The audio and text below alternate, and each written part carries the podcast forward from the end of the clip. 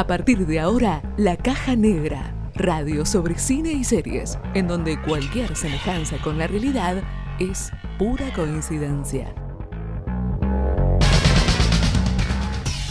Disculpame.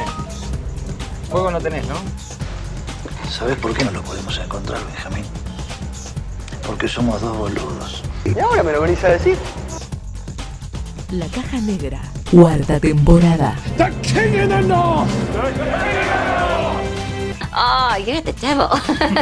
Correct. La Caja Negra, por Radio Costa Paraná, la radio de la ciudad. Filmame esto, Néstor.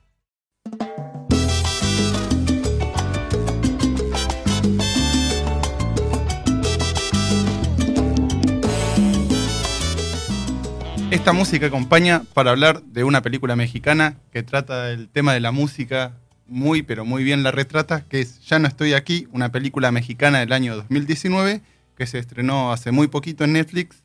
Así que vamos a hablar de esta película. Una, un peliculón, o sea, yo otra vez, no sé por qué, pero por ahí encaro siempre estas experiencias audiovisuales con mucha negatividad y me sorprendió gratamente. También- vos estabas negado, perdón. No, no negado porque efectivamente la, la vi, pero viste, uno no sé, no sabe qué esperar. Mm. También hay que remarcar que esta película, Ya no estoy aquí, fue la que perdió la encuesta con Enola Holmes del programa pasado que dijimos qué película quiere que hable la- que hablemos en- durante el programa y tuvo muy peleado, así que también ah, la trajimos un poco por eso, un poco porque me gustó y no quería que hablemos Sí, sí, de Enola. Ya, ya está, ya, hablamos, no la jodas, Hay no. que superar en Es difícil superar en Ola, hay que decirlo, A veces en la vida se pierde. Damián y eh, eh, creo que está en edad para aprender a, ser derrotado, digamos, porque va a volver a pasar seguramente.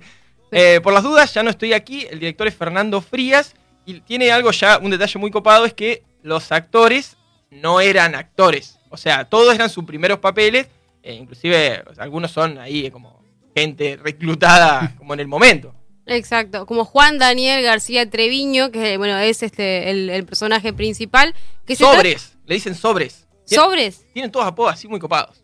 Te pierde un poco. Vos me comentabas que te perdía un poco lo- lo- los, los sobrenombres que tienen. Claro, bueno, por ahí para, para meter un poco en qué es la película, eh, cu- cuenta la historia de este, este muchacho, Juan Daniel García Treviño, hace el papel de Ulises, que es un adolescente que, eh, digamos, vive como su infancia en Monterrey y por problemas con los, con los grupos de, Los narcos, digamos, los cárteles de droga, eh, se termina yendo a Estados Unidos. Y la es constantemente un vaivén entre su infancia en México, ahí en el Monterrey, ¿no? En el norte de, de México. En, cerca En de la una fron- colina de Monterrey nombran bien el pueblo, es uno muy pequeño. También de lo que hablaba Ale de este detalle es que no es que te muestra un flashback de hace 15 años atrás, son un par de meses y cómo esta transición que tiene el personaje de, de- de perder su cultura, su identidad, de que él estaba dentro de un grupo que se llama Colombia con K, que bailan un, un estilo de cumbia reducida. Ellos son los tercos. Ellos- Claro, la- es una tribu que tiene un nombre muy copado, Cholombianos, me, me pareció genial, me pareció genial, eh, porque bueno, eh, recopilan, digamos, recolectan mucha cultura justamente de, colom- de colombianos que se habían ido también a México en su momento, y de ahí adoptan a la cumbia como género musical y hacen esta cumbia rebajada que ellos le dicen, que es básicamente la apropiación que ellos mismos le hacen al, al ritmo, digamos. Eh, por lo cual la música tiene un papel central, es casi que el protagonista un poco de la película, porque en base a eso, esos viven como su vida. La música y el baile, ellos constantemente baile. se están juntando, la excusa para juntarse de ellos es juntarse a hacer música, a bailar y es como la identificación. Otra cosa que yo quiero, quiero remarcar es este, los cortes de pelo, viste que los peinados, la forma de vestirse es como que también demarca esa, esa cultura, eso, eso antropológico que mencionábamos también este, hace, hace un rato, que, que los identifica muy pero, muy pero muy bien. Y otra cosa que mencionaba Araña en este caso, esto del choque cultural, porque bueno, por cosas de la vida, este, el protagonista tiene que emigrar hacia, eh, hacia Estados, a, a Nueva York, sí, a Estados Nueva Unidos. York, Estados Unidos, y como que se ve ahí ese choque cultural. El, el- este, el protagonista no sabía hablar inglés y tenía que comunicar, y había entrado a hablar en, a, a trabajar en un nuevo lugar, y le costaba esa, esa comunicación. Y también hay toda una, como una pintura de, de esos barrios de inmigrantes también en Estados Sí. Unidos, donde no solamente, o sea, la historia nos sigue al amigo Ulises, que tiene toda esa cultura colombiana con K, digamos, porque es mexicano, eh, pero también todos los, los extranjeros que terminan viajando a Estados Unidos por diferentes razones y bueno, se las tienen que rebuscar también en un lugar donde no solo que no conocen la forma de relacionarse, por ejemplo el idioma, sino que también son eh, vistos de mala manera por, por estadounidenses. digamos. Sí, también dentro del mismo grupo, cuando estaba en ese barrio en Estados Unidos, el resto de los latinoamericanos que emigraron lo miraban de forma rara por la música que escuchaba, lo cargaban, así que hasta dentro de la misma comunidad de él tenían esas diferencias que, que no pasaba con los flashbacks cuando estaba en su pueblo, en México. Claro, Maca decía algo muy interesante que es que todo el tiempo la, la- la película te muestra, hace como esto, hace como una antropología de, de ese grupo social eh, en diferencia, si querés, o conviviendo también con otras diferentes clases sociales, ¿no? En el mismo México, o sea, cuando ellos son chicos, y bueno, cuando él se va a Estados Unidos, todo se, se magnifica justamente eso y él queda como, como, como sin, sin la cumbia, que era como su sustento. Vamos a escuchar un ratito de la cumbia, creo que es muy importante en la película.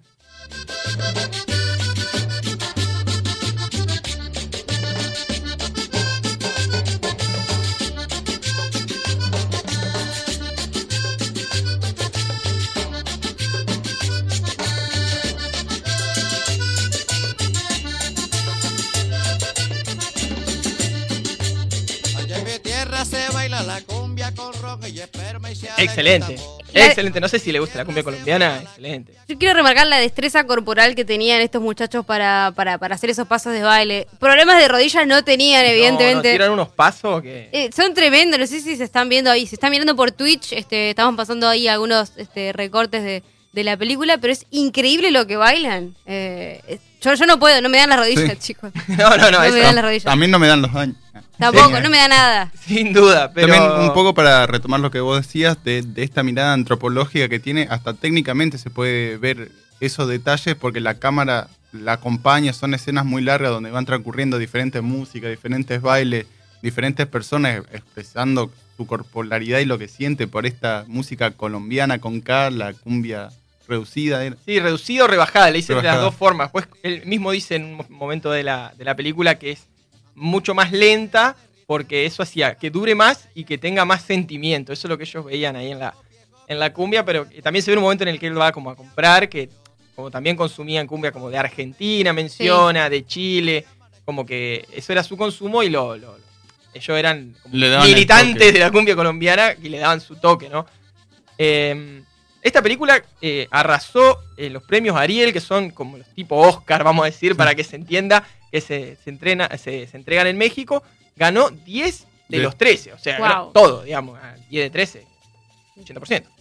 Sí, de- convengamos también, remarquemos, ganó Ulises, el personaje de Ulises ganó el papel principal, nunca siendo actor, todo el elenco no era profesional y, y de una manera brillante lo, lo tuvieron también, ahora me, me acuerdo de Lynn, de la, com- de la chica con descendencia asiática que también estaba de Estados Unidos y cómo ella quería comunicarse y cómo veía la cultura mexicana que, que tenía Ulises y co- quería entenderla y ese problema de comunicación también se ve reflejado muy bien en la película.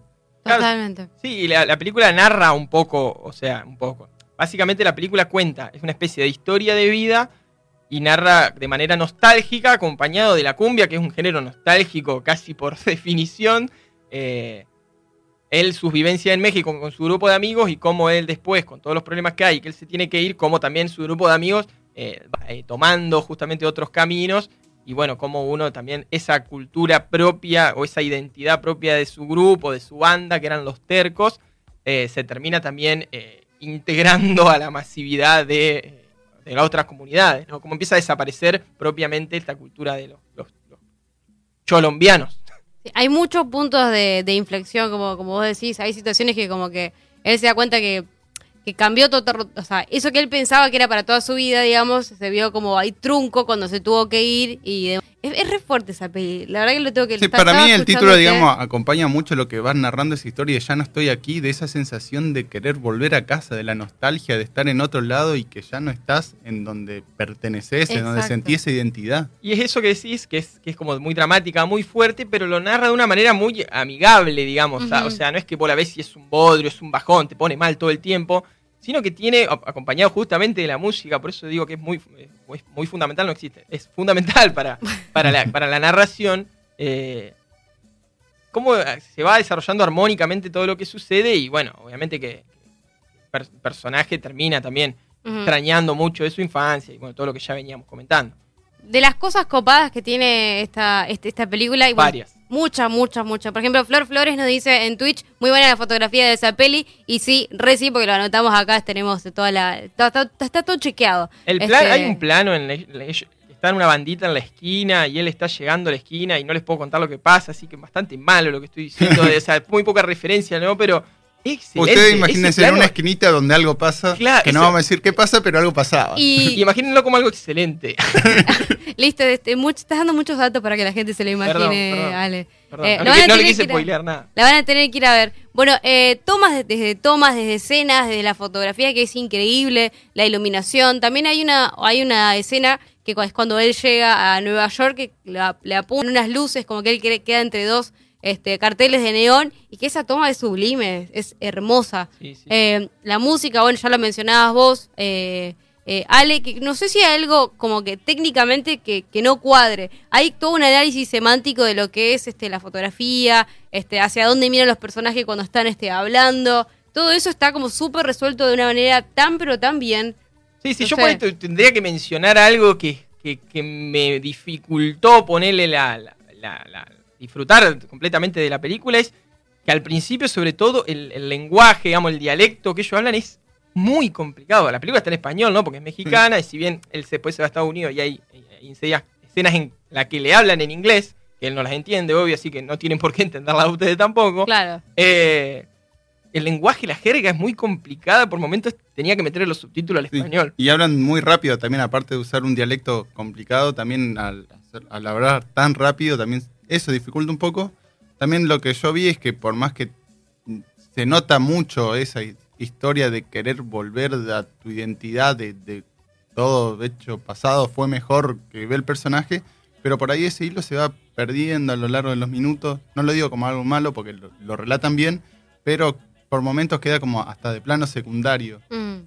Pero bueno, para hacer la película, digamos, lanzamiento de este director, que repetimos, se llama Fernando Frías, es un peliculón. O sea, a mí me pareció muy bueno y, y que también está, bueno, en Netflix está accesible para bastante gente, si no, si- se puede encontrar por ahí, si no.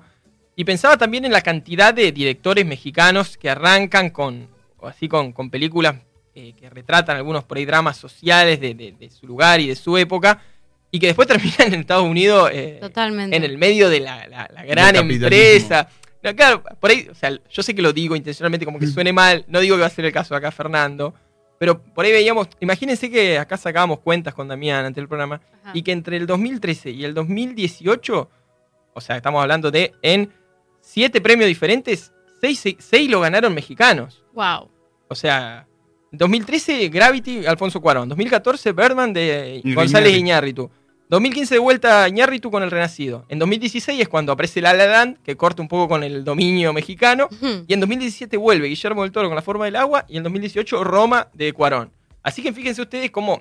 Y esto lo veía porque también pensando en las óperas primas, si se quiere, o sea, o en las primeras películas de cada, cada director, eh, Sí, en González Iñárritu con Amores Perros fue también un hecho que, relata los, los hechos sociales que vivía México con la guerra clandestina de perros, un poco también esa historia de los barrios bajos y cómo tenían que hacer para subsistir. Claro, y la de Cuarón, que se llama Solo con tu pareja, es una historia sobre el SIDA, sobre la problemática del SIDA y, los, o sea, y la- la- el contexto, digamos, familiar en esa época en México. O sea, cómo arrancan todos los, los directores mexicanos con producciones propias y se van haciendo también lugar. Por eso no es que desprestigiar a, a- a- a- a la industria de Hollywood, sino decir cómo estos tipos eh, terminan casi, no sé, gobernando toda la, la industria. Fíjate que siete años, seis, es, es un montón. Y esto es mejor director, estamos hablando, no son premios de fotografía o, o algunos que, no para bajarle tampoco el precio de esos premios, pero esto es como mejor director y no sé si hay algo mejor. Mejor película y mejor director son lo, lo que la gente Es lo quiere más, ver. claro. Es lo que la gente quiere ver.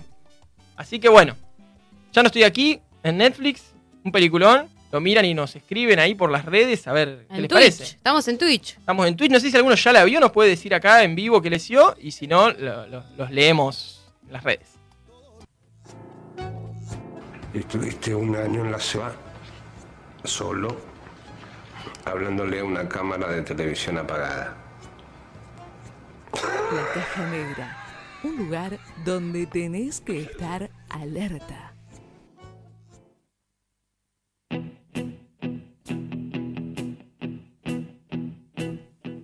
Vamos con una canción de The Plot Climbers que sale en How I Met Your Mother o Cómo conocí a tu madre. Esta A vuestra. ¿Cómo conocía a vuestra madre? No. Nuestra, prefiero yo. Ah, bueno. Vamos al corte con este tema. I'm gonna be the man who goes along with you.